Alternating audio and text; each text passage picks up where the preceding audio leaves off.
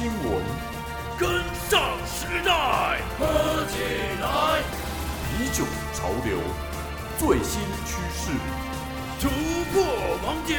喝起来。您现在收听的是啤酒革命。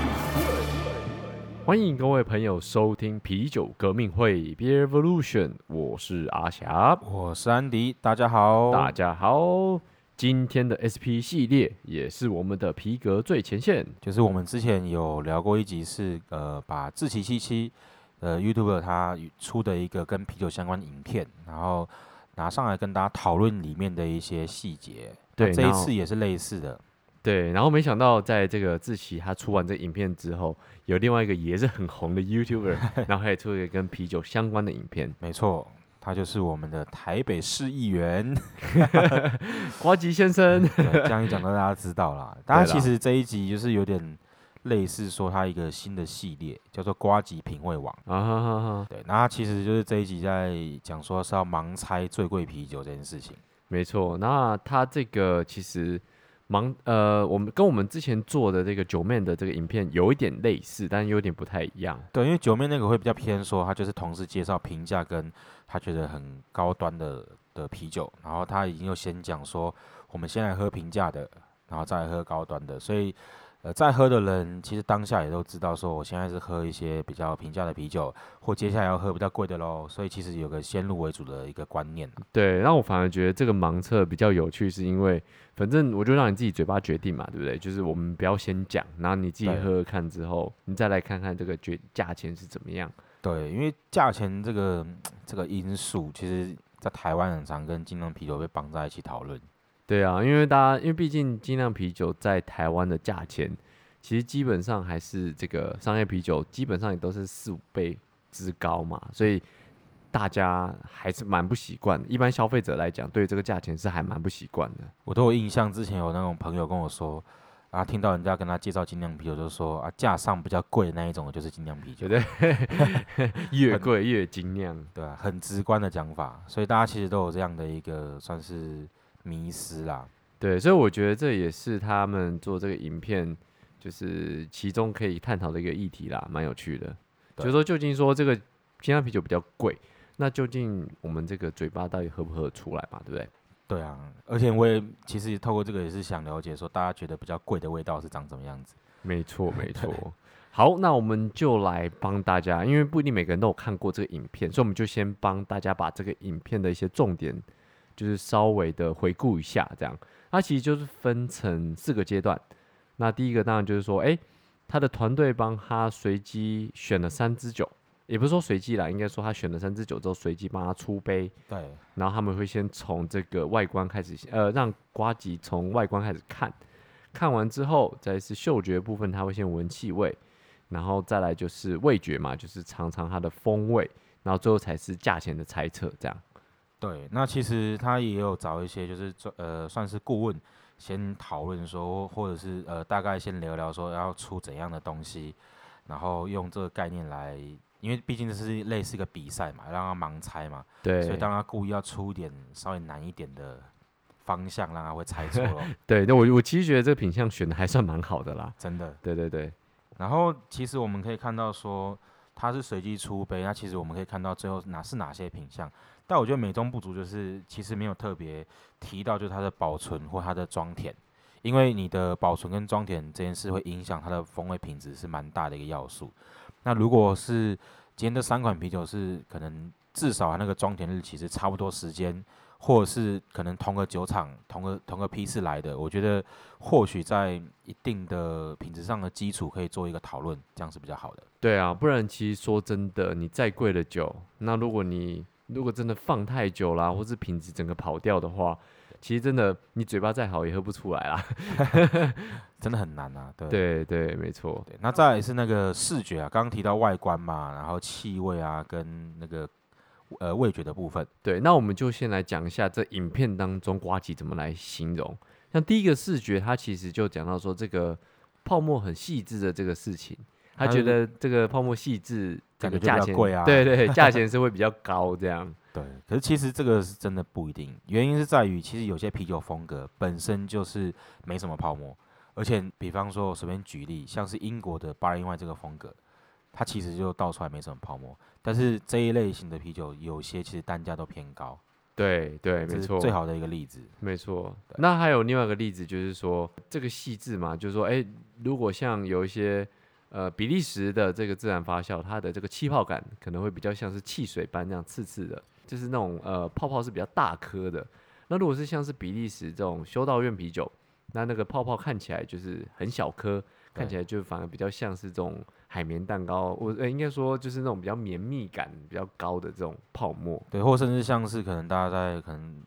量贩店体系曾经会看过一个上面写恶魔写 d u f e l 的一个酒款，哦，非常经典，非常经典，是泡沫非常细致，非常非常细致，非常细致，大家其实，在台湾的这个大呃算量贩通路，可能一瓶不到一百块。对，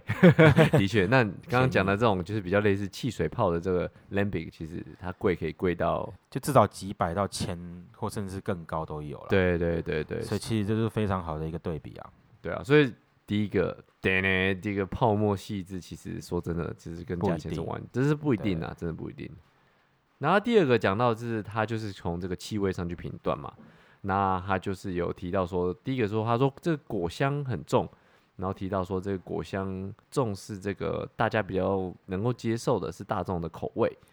然后另外一个他也提到一点就是说，哎，这个香气的这个浓跟淡其实跟颜色是有相关的。对，但是这个其实都没有绝对啦，因为其实呃刚刚提到像是有些香气，水果啊或花香啊等等的，并不一定是有这个才是好像料效料效的特别足，其实不一定啊，而且也不是像他讲的说可能。哦，他其实里面有提到一点，我觉得蛮有趣。他觉得有些是直接加果汁跟呃自然带水果香气是不一样的味道。对，因为其实呃，瓜吉其实算是算是比较常在喝啤酒的人，但是他居然闻到这个水果香，他联想到的是有加入呃水果的这种啤酒。这其实我觉得就是可能要比较深入研究，会比较了解，因为其实水果香气不一定真的来自于加水果，有可能是来自于啤酒花这个物料它带来的香气啊，或者是说酵母本身会带一些类似水果的风味，都有可能。对对对，所以这边也是就是给大家一个蛮，也就是算是一个观念吧，就是说，如果你有闻到这个水果香气，它其实有可能来自于啤酒花，可能来自于麦芽，也有可能来自于酵母。那当然最直接的就是它有加入水果，但这都不一定。那以及这个果香的味道是不是大家能够接受？我觉得这个一样也是因人而异啦。对啊，就是比较个人主观啦，并不能说你好像觉得水果味很重，就表示料下特别足，有时候真的不一定。对啊，真的，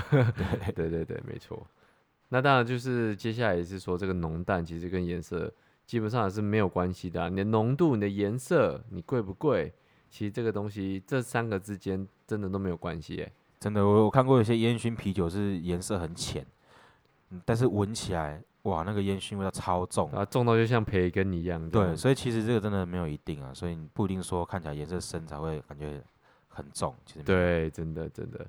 然后接下来的话就是风味，那这个瓜吉他喝完之后，他其实我马上抓到其中有一杯是有很明显的米味，另外一杯的话他就有提到说这个是有明显的水果味，这样。对，其实我觉得米味跟水果味，他有特别觉得说，他觉得米味是比较感觉比较廉价、比较便宜的感觉。没错，因为他其实喝喝到这个米味之后，他马上就马他马上猜测，不是说这是最便宜的，他直接说这个是台啤，这样。对，就可能真的喝平常真的喝比较多，所以对 一喝就是熟悉的味道。没错，这个味道敏感度就非常的高，这样。对，然后他就有联想，就觉得说，哎、这个常喝到台啤比较便宜，然后有这个米味。那这个时候他喝到另外一支也有米味的啤酒，他就觉得说，啊，那这个应该也是便宜。对对对，那的确那一瓶是有加米的，那可惜它不是便宜的酒。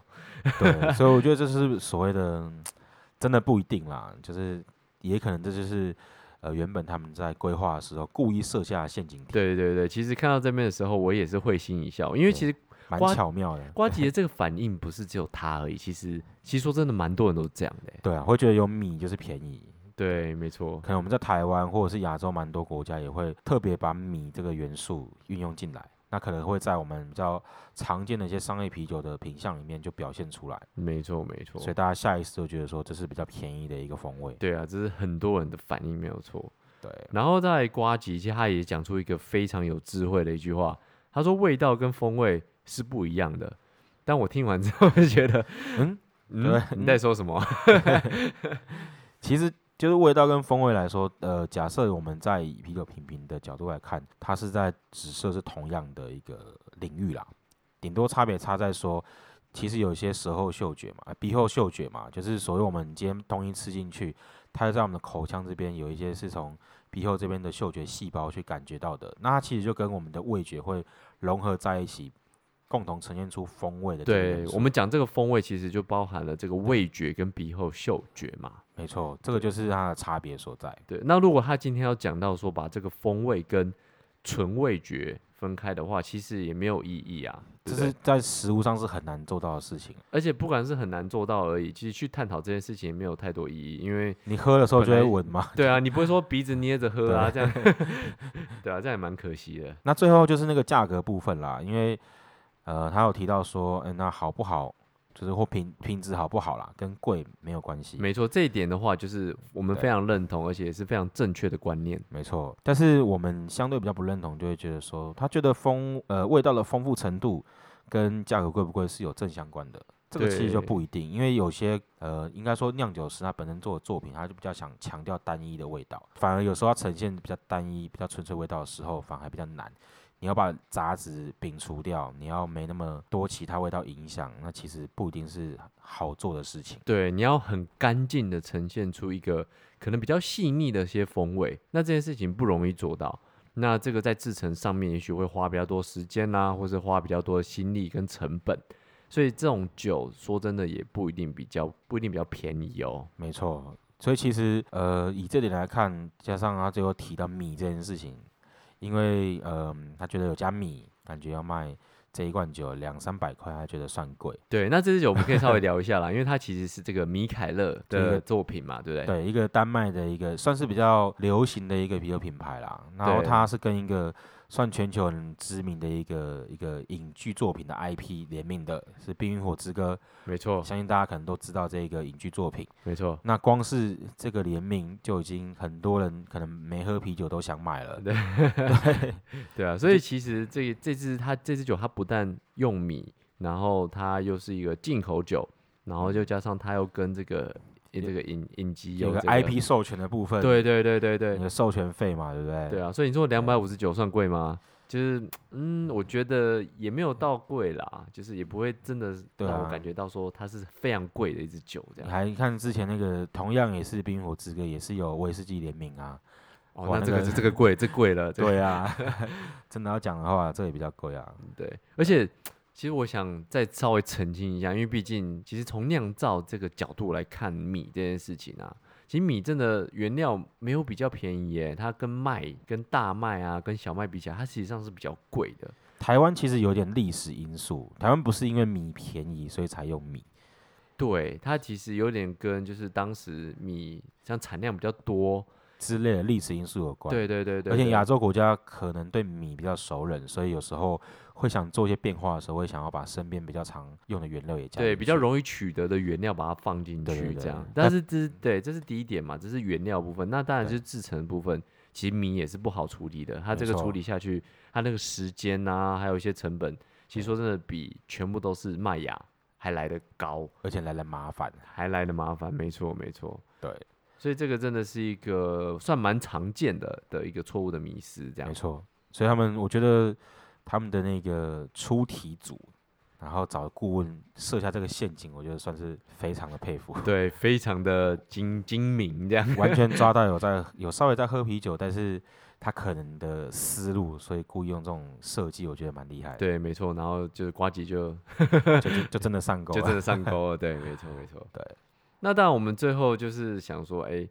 看到这瓜姐这些反应啊，我们想说，我们就针对这个啤酒的价钱做一些重点吧，跟一些回顾这样。那当然，第一个的话就是我们想要提到说，价钱其实跟很多东西都无关的。对啊，因为其实这些成本或这些品质的呈现，可能你跟价钱本身来说无关。那其中一个呃最重要因素是那个规模经济，因为有时候好品质东西，它因为规模经济，它成本降低很多，所以你会觉得说，感觉这么好品质东西应该会偏贵啊，但没想到它的成本价其实相对又便宜，反而是我们会觉得说，在台湾在地应该是会相对便宜的东西，可是却因为其他可能原料进来台湾的价格贵啊，或者是其他因为规模不足，所以它做出来的成本偏高啊，反而是同样品质东西来说，进口的还比呃我们台湾在地生产的还便宜。没错，这个从从一个就算是经济的，或者从一个公司营运角度来看，其实就非常明显啦。就是其实说到底，这个价钱还是跟其实完全就是跟你的这规模经济有关系。你的，量多少可以决定你量多你就把成本压低嘛，对没不对？错没错，那你量多跟这个品质也不一定真的有相关啊。对，这个就是比较最主要的一点了。没错，没错。对。那当然，第二点的话，我们来讲说，OK，那我们喝到这么多、哦好贵的酒哦，对不对？大家都讲说，哦，最贵就是精酿啤酒。那到底这个价钱，这成本是来自于哪里啊？这也可以拆两个方面来讲啊，一样是分台湾在地酿造跟进口。台湾在地酿造一样有那个原料的问题，毕竟很多原料台湾没有产，那你要得到足够新鲜或足够品质好的，你可能就一定要进口。对，那进口的成本就跟人家产地取得的就有一个落差，对，然后你的规模这件事也是影响嘛。那加上说你还要另外花保存啊，就是比方说你做完之后，台湾的其实环境是比较偏湿热的，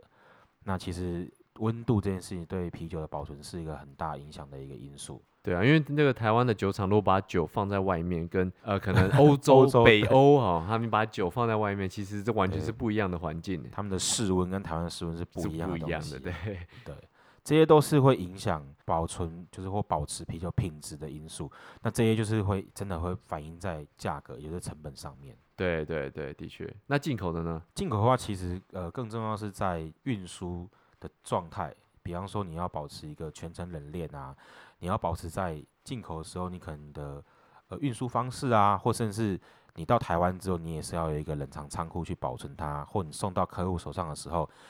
因为全程冷链表示你在台湾也要保持那一个呃低温的配送，对这些其实都是成本，都是钱呐、对，而且台湾电费其实不便宜。对，所以这个哇，这个成本加起来，有时候这个东西，如果你想象是一个，就像是有米这个材料加进去的啤酒，你就觉得它很便宜。可是我今天要保持良好状态给你的时候，就有这些成本。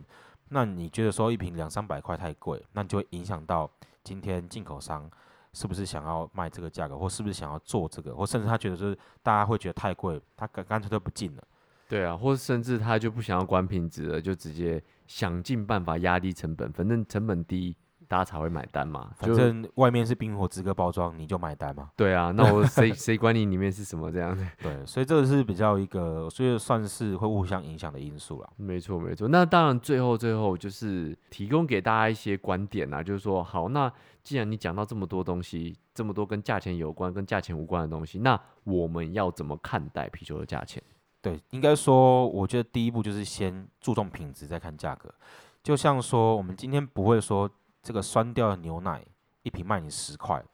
那你还是买一堆。可是重点是酸掉了嘛，你就不能喝啊，或者是喝起来就很怪。那你对花任何钱，你多就是一块钱，我觉得都是浪费。对对对，没错，你这个这个 CP 值嘛，你要先有那个品质，然后你再去谈价钱才是有意义的。没错，所以这个是我觉得最核心的点在这里。那瓜吉自己也讲说，他觉得越贵不一定越好。对啊，没错这个，其实我觉得是非常认同。没错，这是非常认同的。所以就是我觉得还是回到我们啤酒会的初衷啦，就是其实我们在喝啤酒的时候，其实最重要的还是做那个品质嘛，对不对？对，不是说贵了就好，也不是说便宜就没有好货，主要还是要看品质，这就是我们的核心价值。对，所以如果大家喝到好的品质的酒，就是要多多支持。那当然有，应该说很大的几率，它可能会比你想象中的稍微贵一点，那有可能对它比较便宜。但不论怎么样，如果是品质很好的话，我们就应该好好支持。没错，就是大家不要说哦，觉得还好，所以就放弃了它。因为其实进口商也是会沮丧，他在地酒厂因为说在地球上也很你不买单，啊那我可能以后就就不这样做喽。对啊，对啊，我们是要有一个好的态度，然后让这个业界有一个正向的循环，然后有个越来越改善，这样子。没错。好，那我们今天就聊到这边喽。那更多深入内容，请搜寻我们 Instagram 皮革会。如果喜欢我们的节目，也欢迎在连接处赞助我们，这也是我们继续做好节目的动力哦。我是安迪，我是阿霞，下次再见喽，拜拜，拜拜。革命尚